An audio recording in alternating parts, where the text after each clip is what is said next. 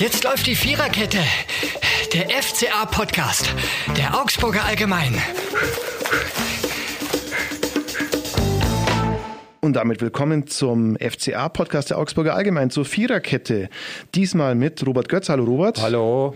Und mit mir, mit Florian Eiserle. Und wir haben einen Sieg zu besprechen. 2 zu 0 gegen Union Berlin. Das war im Vorfeld jetzt nicht unbedingt so zu erwarten, auch wenn es vielleicht, da kommen wir später noch dazu, wahrscheinlich keinen äh, besseren Zeitpunkt gegeben hätte, als jetzt gegen Union Berlin zu spielen. Nee, war nicht zu erwarten. Aber es war mal ein erfreuliches Wochenende in der WWK-Arena. Es waren Zuschauer da, die drei Punkte sind in Augsburg geblieben und auch das Spiel, also war sehr ansehnlich. Allerdings, ja. Und äh, die Zuschauer waren da, das Wetter war in Ordnung, endlich wieder Party, endlich wieder gute Laune und tatsächlich endlich immer wieder FCA-Fußball. Also endlich wieder druckvoll draufgehen, Elan. Es hat wirklich, äh, was hat Gregor gesagt, wir haben uns reingepresst ohne Ende. Äh, eingepfeffert. Eingepfeffert, eingepfeffert ja, ja. ohne Ende, genau. Wir haben uns eingepfeffert. Gregoritsch. Was waren denn, wenn wir gerade bei Gregoritsch sind, die Schlüssel aus deiner Sicht zum Erfolg? Also ich glaube einfach, der FCA hat in den 14 Tagen, die sie jetzt Pause gehabt haben, sehr gut gearbeitet. Ja. Auf dem Platz, aber auch mannschaftsintern, hat er der, Markus Weinzel in der Pressekonferenz gesagt, sie haben da mannschaftsinterne Prozesse angeschoben. Da kommen wir später noch dazu. Ja, sie ja. haben einen neuen Mannschaftsrat gewählt oder teilweise neu besetzt. Und es war einfach äh, vom, vom Auftreten her andere Mannschaft auf dem Platz wie, 14 Tage vorher in, in Leverkusen, da war ja auch, das war nicht zu vergleichen. Mhm. Ja.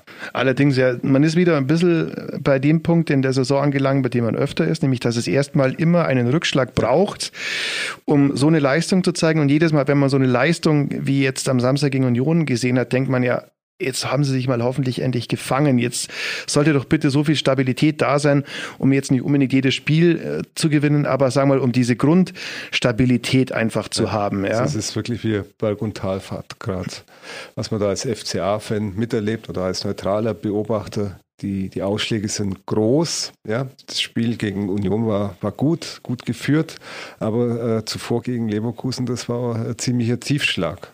Mhm. Und vielleicht gab es, da wären wir bei meiner These von Anfang an, äh, vielleicht gab es noch nie einen besseren Zeitpunkt, als gegen Union Berlin zu spielen, denn es gab ein Transferfenster, was zwischen äh, dem letzten und diesem Spiel lag, in dem Union Berlin mit Max Kruse sehr überraschend ja. für Union, einen sehr wichtigen, wenn nicht sogar den wichtigsten Spieler verloren hat. Also eigentlich den, den Zielspieler, den Angriffsspieler, bei dem eigentlich alles gelaufen ist, Führungsspieler Max Kruse. Ich denke mal, das war einfach der Feingeist, der offensive Feingeist bei Union Berlin, der das einfach der, wie, sagt man so schön, Unterschiedsspieler. Mhm. Also der wirklich äh, auch mal was gemacht hat, was nicht vorhersehbar war. Und da kann man sagen, was man will. Wenn so ein Spieler innerhalb von Tagen den Verein fast fluchtartig verlässt, dass das Spuren hinterlässt. Und der Max Kruse war nicht der einzige Leistungsträger, der gegangen ist jetzt in der Transferperiode. Marvin Friedrich, mhm. Ex-FCA-Spieler, äh, ist ja im Januar auch zu Gladbach gewechselt. Und es geht einfach nicht, dass man zwei solche Spieler einfach eins zu eins ersetzt, ohne dass da was hängen bleibt. Und das hat man auch gemerkt, ohne die Leistung vom FCA zu schmälern. Ja, also Berlin hat, hat nicht bodenlos schlecht gespielt. Der FCA war Samstag einfach besser. Mhm. Ich glaube wirklich, dass es aber einfach so ist, dass wenn so eine zentrale Figur, so eine zentrale Position in deinem Angriffs- oder nicht nur Angriffsspiel, allgemeinen Spiel ja geht wie Max Kruse, das dauert tatsächlich auch auf dem Platz während eines Spiels. Man kann viel trainieren, glaube ich, aber letztlich auf dem Platz, das dauert, bis sich gewisse Abläufe einfach wiederfinden. Und ich würde auch nicht unbedingt sagen, dass das haut gar nicht mehr hin mit Union Berlin. Nein, ja. nein. Ja, aber die müssen sich ja auch erstmal wiederfinden. Und auf genau deswegen Fall. meine ich, ja, also das war ja. zu diesem Zeitpunkt genau richtig. Und auch mit Marvin Friedrich, da hat man am Anfang gedacht, naja, das geht ja genauso weiter. Vielleicht war Marvin Friedrich fürs Gesamtkonzept Union nicht so wichtig wie Max Kruse, aber wenn Marvin Friedrich natürlich auch eine ganz wichtige Position hat, der hat man mit Dominik Heinz, der finde ich auch sehr unterschätzt ist, ersetzt. Der Ersatz von Max Kruse, Sven Michel, Weiß ich jetzt nicht. Also der war bei Union, äh, der war bei Paderborn, eine der bestimmten äh, äh Figuren der zweiten Liga, hat 14 Tore gemacht, aber es ist kein Max Nein, Kruse. Die, ja. die brauchen sicherlich ein paar, paar Tage Union, bis sie das alles verarbeiten und bis sie das auf dem Platz so wieder hinbekommen. Gut für den FCA, dass es nicht war, aber sie haben, der FCA hat das natürlich auch toll gemacht. Ja. Sie mhm. haben die von Beginn an unter Druck gesetzt. Urs Fischer hat gesagt, äh, sie waren richtig gestresst von dem hohen Pressing. Am besten zu sehen war das bei den Abschlägen vom Andreas Lute. Ja, mhm. Also der FC hat wirklich die Zielspieler, also für, für das kurze Spieleröffnung quasi Manndeckung genommen, ja, am, am 16er von Union. Und das muss man sich erst mal trauen. Ja, und so ist auch das 1-0 gefallen. Mhm. Trauen deswegen, weil du natürlich auch sehr viel offensiv Preis gibst, ja, wenn, ja. Du, wenn, Du, so wenn, wenn, stehst, die, ja. wenn da weiter, weiter Schlag kommt oder wenn sie da durchkommen durch, durch dein Pressing, dann bist ja du hinten mhm. ziemlich offen.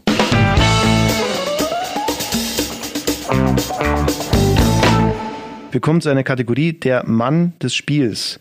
Und da habe ich jetzt eigentlich drei zur Auswahl. Zum einen Michael Gregoritsch, der das 1-0 gemacht hat. André Hahn, der mit einem wirklich sehenswerten Tor das 2-0 besorgt hat. Oder ein ehemaliger FCA-Spieler, der aber auch entscheidend am FCA-Sieg beteiligt war, nämlich Andreas Lute. Wen würdest du nehmen? Also ich würde Michael Gregoritsch nehmen, weil den seine Entwicklung in den letzten Wochen, Monaten, das hätte ich ihm nicht zugetraut. Ja. Er war immer so der, der Inbegriff des Pflegmas also der Künstler, der alles hat, aber sein Potenzial nie abrufen kann. Und was der die letzten Wochen also leistet auf dem Platz, ich glaube, er hat über 40 Sprints angezogen, hat der Weinz in der Pressekonferenz äh, vorgerechnet in, in 50 äh, Netto-Spielminuten, was der Bälle ablegt, wie der harmoniert, jetzt auch mit, wie er mit Niederlechner harmoniert und auch noch torgefällig ist. Also das, das ist der mhm. Michael Gregoritsch seiner ersten Saison in Augsburg. Und das, das also rechne ihn hoch an, mhm. weil, weil er das nicht gedacht hat, dass er sich so so entwickelt und so zusammenreißt und so die Kurve bekommt. Ja, wir hatten ja schon öfter in dem Podcast jetzt hier zu Michael Gregoritsch, aber ja. einer der entscheidenden Punkte ist, glaube ich, wirklich, dass er zwischen den Ohren mal klar geworden ist. Ja, also Krisen lernen Demut, die hatte er deutlich gehabt, diese Krisen, sowohl im sportlichen als auch im persönlichen Bereich. Äh, persönlichen Bereich, also um Gottes Willen. Äh, also der war einfach abgemeldet, so muss man es so deutlich sagen. Er, ja, er war ja. teilweise nicht im Kader. Mhm. Ja, ich glaube, er, er weiß jetzt, auf was ankommt beim FCA. Mhm. Dass der FCA für ihn schon äh, eigentlich ein Biotop ist, wo er sich entfalten kann. Mhm. Ja, derzeit scheint bei Michi Gregoritsch vieles, wenn nicht alles zu passen. Es gab ja auch die Geschichte von dem FCA-Fan, das hatten wir kurz vor Weihnachten im Blatt. Ein Junge aus äh, der Firnhaberau, der schweres Los hat, eine Muskelkrankheit hat und deswegen im Rollstuhl sitzt und darauf angewiesen ist, einen Rolliplatz zu bekommen. Was nicht so einfach ist und äh, wenn es nach ihm geht, wird er jedes Mal ins Stadion gehen er muss darauf angewiesen sein, eine Tageskarte zu kriegen. Das heißt, zum einen muss wegen Corona, Corona-bedingt das Stadion überhaupt mit Zuschauern äh, zugelassen werden, mhm. was auch nicht so oft der Fall war. Und dann muss er noch eine Tageskarte äh, kassieren. Und dieses Mal, und das ist eigentlich auch eine der schönen Geschichten rund um dieses Spiel, hat Michael Gregoritsch ihm eine Tageskarte ja, gekauft. Das ist aber der Michael der hat das Herz am rechten Fleck, er hat eine eigene Stiftung, mhm. Äh, irgendwie Chance Fußball oder sowas. Also da, da mhm. passt es bei ihm. Ja, er war halt einfach Pflegma in eigener, in eigener Sache. Mhm. Und fußballerischer Sache. Und, und vielleicht ein bisschen zu überzeugt von sich selbst. Das kann man, glaube ich, auch sagen. Kann, kann ja. sein. Ja. ja. Aber das sind sehr viel, also auch Karma kommt zu einem zurück, auch in positiver Form. Wir nehmen jetzt mal die rein positiven Sachen und das war wirklich eine tolle Sache. Zum einen an Simon, der das Spiel mit seinem Vater Dirk, schöne Grüße, falls ihr zuhört, angeschaut hat und die übrigens eine sensationelle Siegquote haben, die beiden. Also Vater und Sohn waren dreimal in dieser Saison im Stadion drei Siege. Mhm. Also sollte man drüber nachdenken aus FCA-Sicht, ob das eine dauerhafte Geschichte werden gut, sollte. Sag mal, Andrean hat es auch verdient am mhm. Samstag. Er hat eigentlich das verkörpert, was ein FCA ausmacht.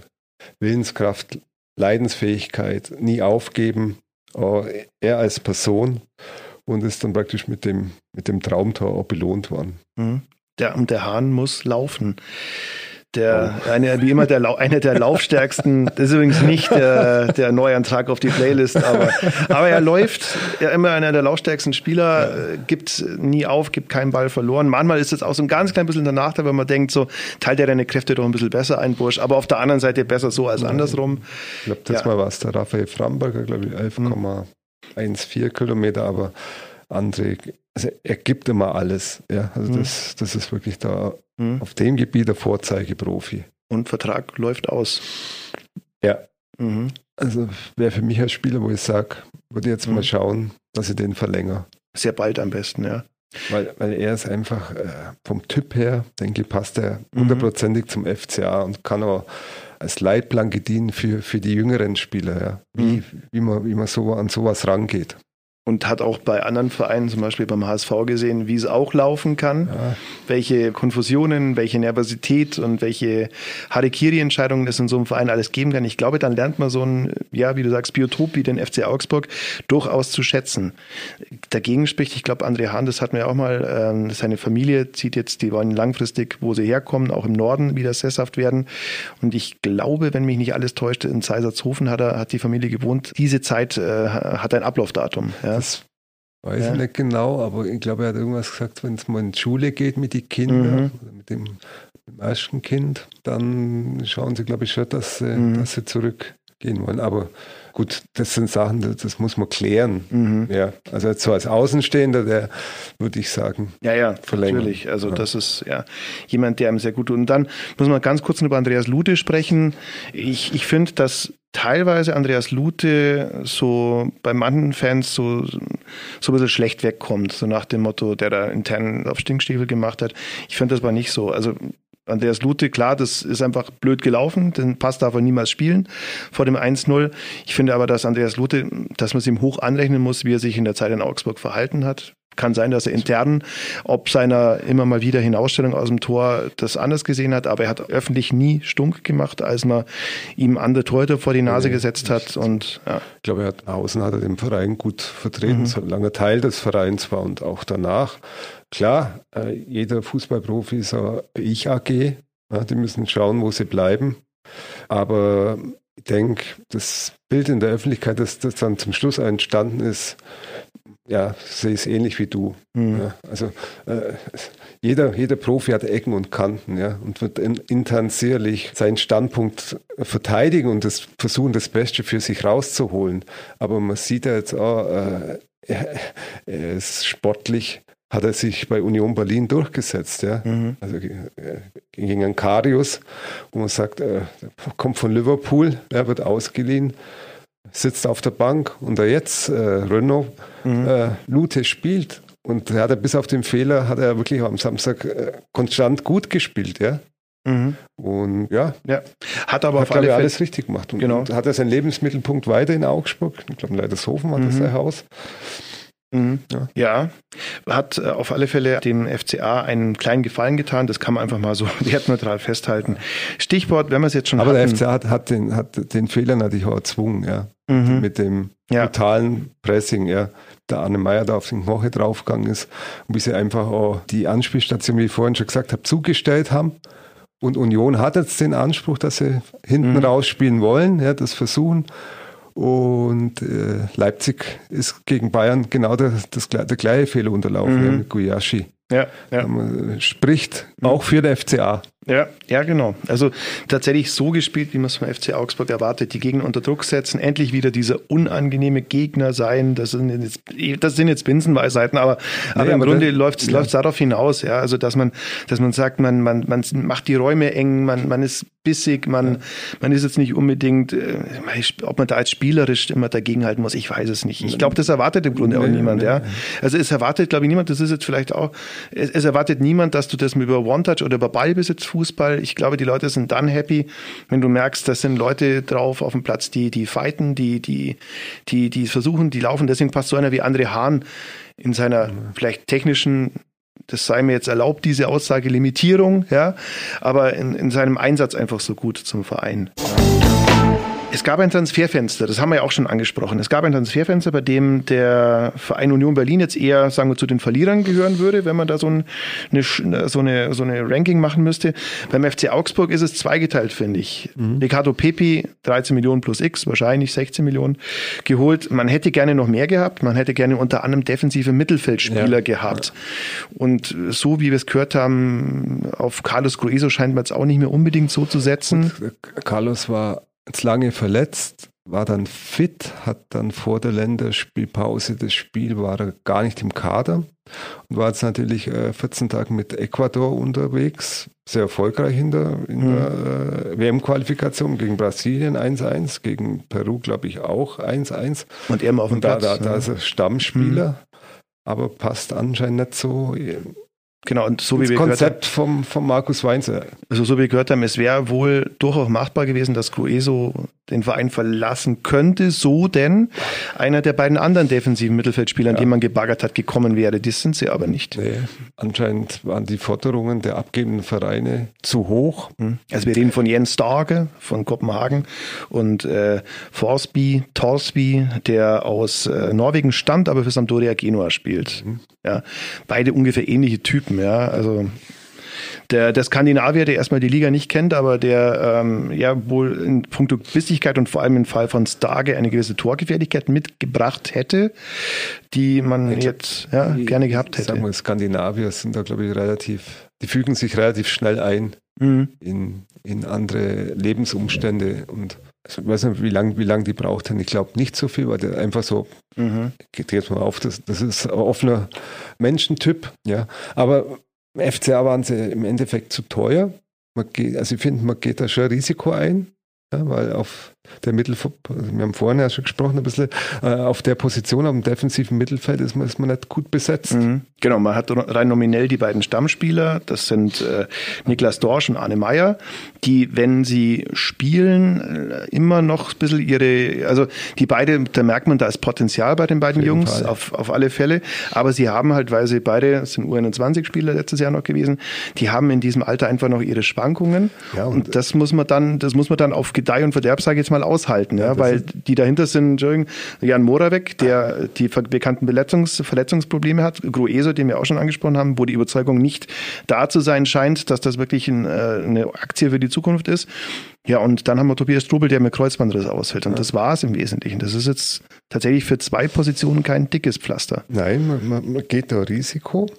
Ja, man spart, also man hat gesagt, man, man zahlt keine, sagen wir, in Anführungszeichen Mondpreise, aber das Risiko, wo man geht, ist halt schon der Abstieg aus der Bundesliga. Mhm. Ja, und der kommt wesentlich teurer. Aber äh, die sportliche Leitung hat gesagt, nee, so machen wir das. Das ist unser Weg mit den, mit den talentierten Spielern, die ja, wenn man da mal durchgeht, relativ wenig Bundesliga-Erfahrung haben. Ja. Niklas Dorsch ist der erste mhm komplette Bundesliga-Saison. Ich glaube, er hat zuvor ein Spiel für Bayern gemacht, einmal mhm. eingewechselt worden. Ansonsten war er in Belgien unterwegs. Und Arne Meyer war bei Hatta gehypt am Anfang, war aber dann äh, auch auf Leihtour unterwegs und mhm äh, ist ja auch kein gestandener Bundesligaspieler, der, der keine Auf- und Abs hat. Und das, das merkt man halt im FCA-Spiel auch an. Und das sind ja nicht die einzige Position, ja.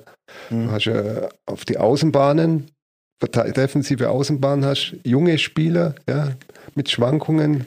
Ries Oxford ist auch ein junger Spieler, der hat gerade mega Lauf am Samstag wieder, aber auch mit, mit, mit Schwankungen. Äh, Ruben Vargas, mhm. Schwankungen, also ja. es, ist, es ist ein risikobehafteter Weg, den der FCA geht. Und den, den der Stefan Reuter da eingeschlagen Ja, das ist, man geht ganz schön viel. Also auf der einen Seite kann man sagen, ist ja gut, wenn man gewisse irre Dinge nicht mitmacht auch okay. Mhm. Auf der anderen Seite, wie du sagst, ja, also man kann sich die Überlegung stellen, ja, okay, dann kostet der jetzt ein Million mehr, als ich zu zahlen bereit bin, aber wenn ich der Überzeugung bin, dass der mir natürlich dann ganz entschieden weiterhilft, hm, vielleicht kann man es machen. Natürlich ist natürlich auch so ein Pipi-Transfer äh, dahingehend eine Last, wenn du jetzt anklopfst als FC Augsburg bei Sampdoria Genua oder ja. Kopenhagen und so, okay, ihr habt gehört, ja. ihr habt gehört, ihr habt da so einen 16 Millionen äh, 19-jährigen 13 plus X. 13 plus X ja. ist die offizielle. Ja, ja, genau, aber ähm, ihr habt den, ihr habt, ihr habt den Kult, dann wird natürlich jeder andere Spieler auch erstmal so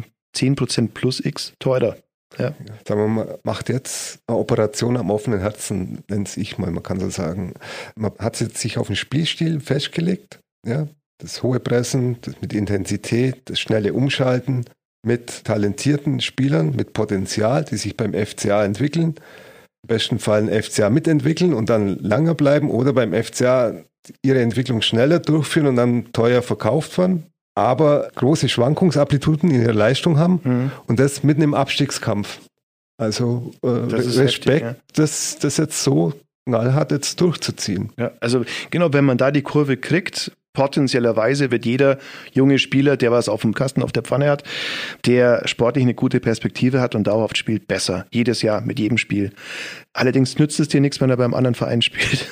Also wenn, wenn all diese Spieler, Dorsch, Meyer, ähm, Pepi, äh, Oxford, Udokai, wenn die alle bei dir bleiben, was sie wahrscheinlich nicht tun. Aber wenn die alle die nächsten Jahre bei dir bleiben, dann kann das echt der Beginn von einer ja, guten Truppe sein. Ja. Allerdings, die haben, wie du sagst, ihre Schwankungen, wenn es halt dieses Jahr schon runtergehen sollte, was jetzt angesichts eines äh, fast zementierten Platz 16 nicht wegen der Punkte, sondern weil du seit Wochen nicht da wegkommst, äh, irgendwie zumindest nach aktuell zumindest nach Relegation aussieht. Das ist ganz schön, ganz schön knifflig, ja.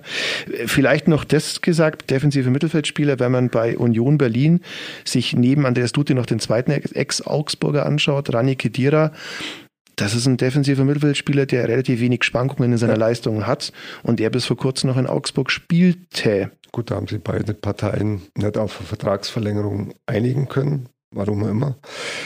Ich glaube, Markus Weinzel hätten er sehr gerne behalten, aber wo er gekommen ist im April, da war das der Case schon gegessen, wie man mhm. bei uns sagt. Also da war die Entscheidung schon gefallen.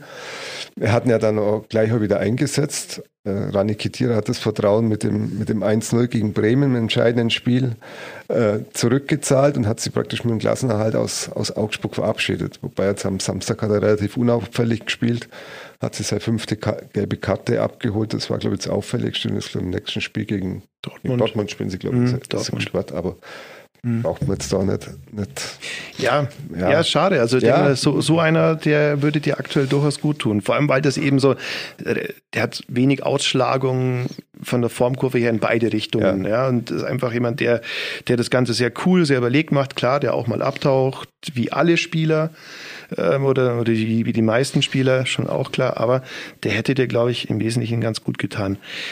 Wenn wir die Zeit noch anschauen, die der FC Augsburg zwischen den beiden Spielen in Leverkusen und jetzt gegen Union hatte, da hat sich was im Mannschaftsgefüge auch getan. Wir haben es am Anfang ja angesprochen. Ja, Markus Weinzer hat es offen angesprochen und der Spieltagspressekonferenz, dass man viele Gespräche geführt hat, dass man den Mannschaftsrat in Teilen neu aufgestellt hat und das zeigt natürlich schon, dass da in, in, dem, in der Hierarchie innerhalb der Mannschaft muss sich was getan haben. Dazu Oder wollte, wollte der Trainer, dass sich da was tut? Mhm.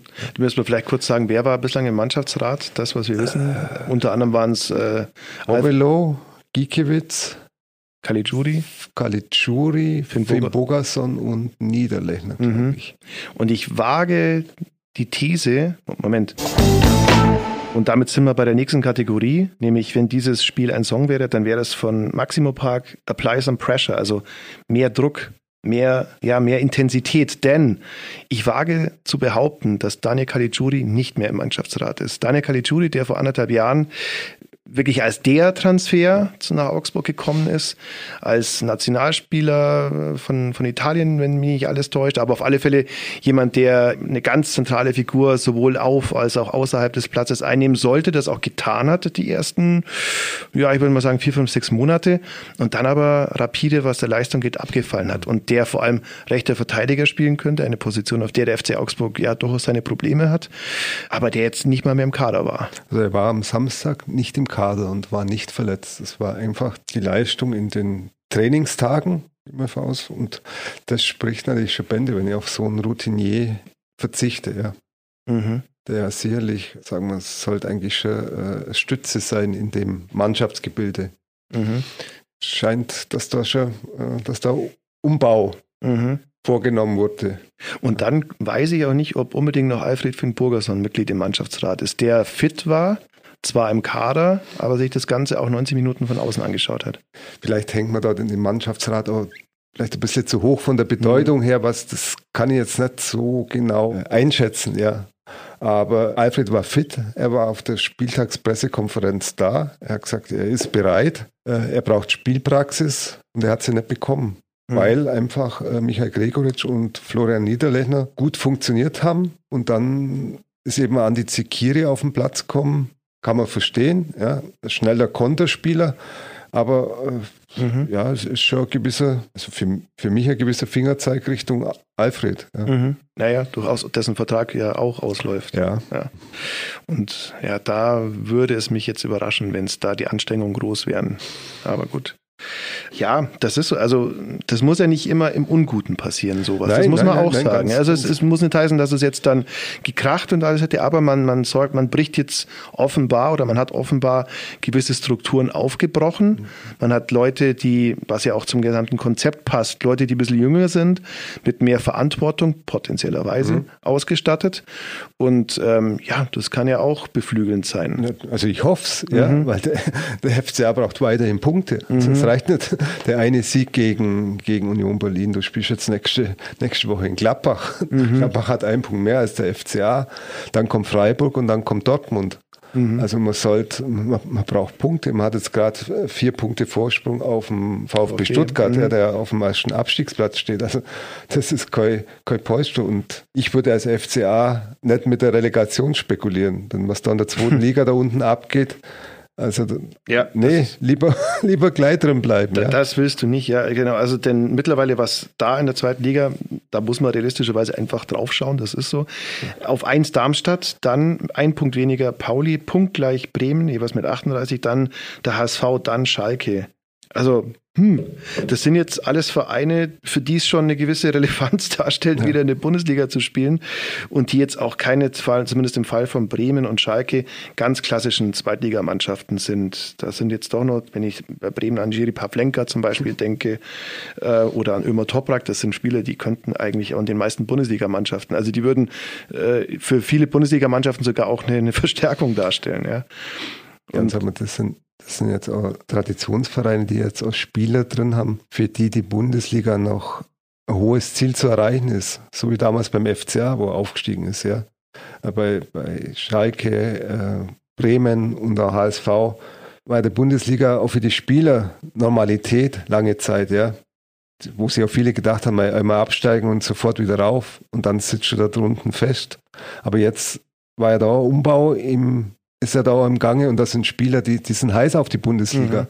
Und auf sowas möchte ich, würde ich nicht in der Relegation treffen wollen. Ja. Es gab wahrscheinlich schon Jahre, in denen die Relegation ein bisschen leichter gewesen sein dürfte als dieses Jahr. Das sollte man tunlichst vermeiden. Stand jetzt würde man die Relegation spielen, ähm, wenn man sich die Tabellenlage der letzten Wochen anschaut.